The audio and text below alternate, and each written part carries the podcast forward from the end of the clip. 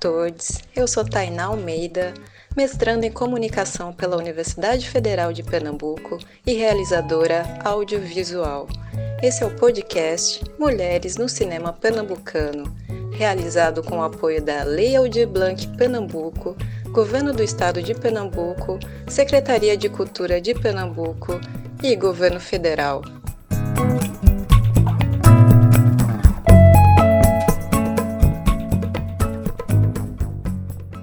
Hoje, o nosso podcast recebe Graça Guarani, realizadora indígena aqui de Pernambuco. O assunto aqui sempre é cinema pernambucano e a nossa ideia é deixar registrado nossos processos, inscrever as mulheres no seu tempo e falo o quanto o poder da história ou do que nos é contado, uma história que não privilegia os povos originários.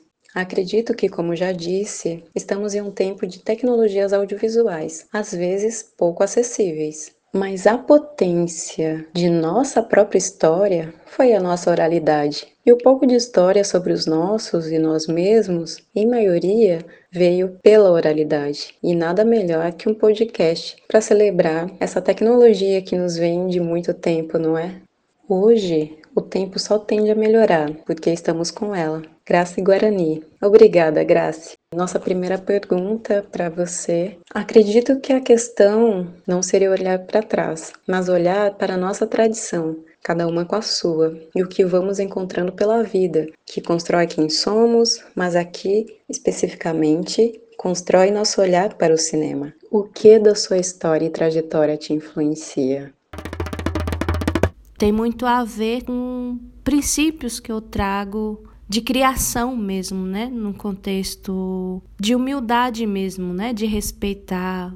Mas para além disso, eu trago muito da minha trajetória, esse respeito com o tempo, né? De, e isso se reflete muito na questão da luz, principalmente, né? Na hora da captação. E tendo essa noção, né? Muito mais fácil de poder trabalhar com uma boa iluminação, né? Vendo esse tempo, né, como que ele se desencadeia, né, ao longo do dia.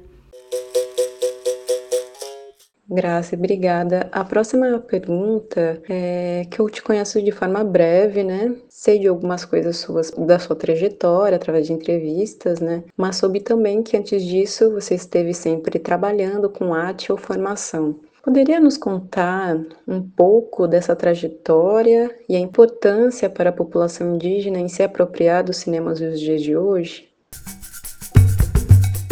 É, começando, né? Eu sou de Mato Grosso do Sul, eu sou Guarani Kaiowá, eu nasci é, e me criei num contexto de aldeia, né? Eu sou da, da aldeia Jaguapiru, né? Que ela fica no município de Dourados. E nessa aldeia, né? Onde eu tive a oportunidade de poder estar pela primeira vez na minha vida acessando, estando em contato, né? Com formas e, e linguagens diferentes, né? De criação, de imagem, de som e tudo. E começou muito cedo, né? Na época eu tinha uns 14 para 15 anos anos, se não me falha a memória. E nessa época eu já lecionava, né? Eu dava é, aula de alfabetização para jovens e adultos, né?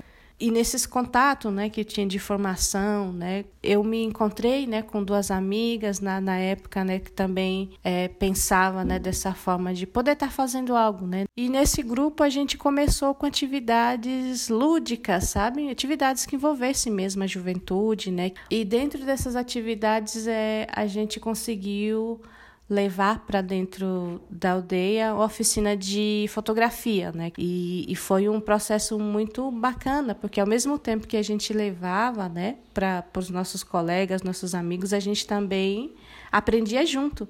E quando a gente teve essa formação, né, e veio isso, né, e a gente já associou com o que a gente já sabia, fomos nos aperfeiçoando, né, criamos um centro de documentação indígena, produzimos vários documentários, né? E depois de alguns anos eu saí, né? E eu vim para a região Nordeste já com convite para atuar em outros lugares, né? Em relação à comunicação e tudo.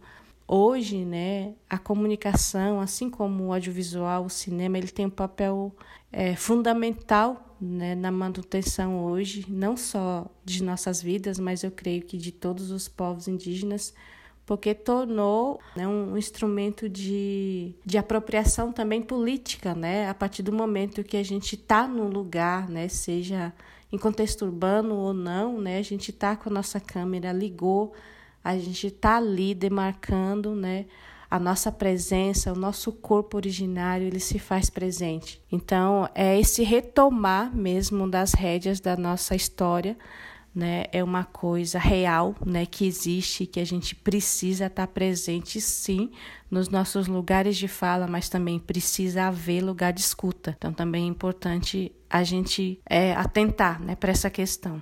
Mas é, é isso, né? Para mim hoje o cinema ele é revolução, o cinema feito por pessoas originárias. Obrigada, Grace. Olha, essa próxima pergunta. Eu realmente sou muito fã de Tempo Circular, né? Seu curta-metragem. E muitas vezes, quando eu penso não só em cinema, mas muito na vida, me remeto a ele e lembro da temporalidade criada, né? Pelo homem branco em nossa sociedade que foge completamente do tempo vivido pela população indígena, mas eu acredito que até a gente viva em outro tempo, mas a gente se enquadre nesse tempo, enfim, imposto, né?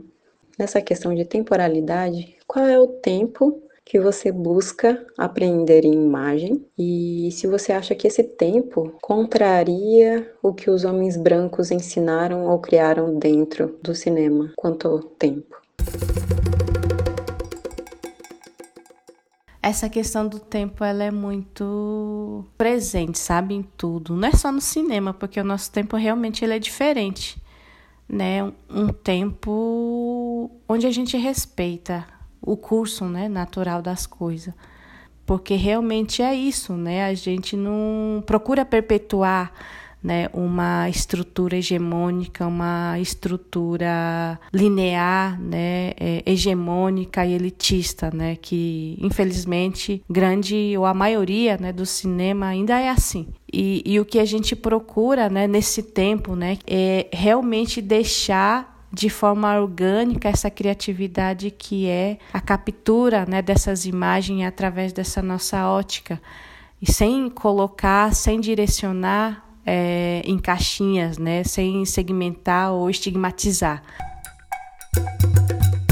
E a nossa última perguntinha, e agradecendo muito, estou bem feliz.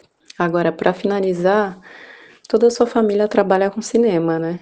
E produzem juntos. É, como tem sido essa dinâmica? E qual seria seu recado para os jovens cineastas indígenas hoje, frente ao Brasil que encontramos?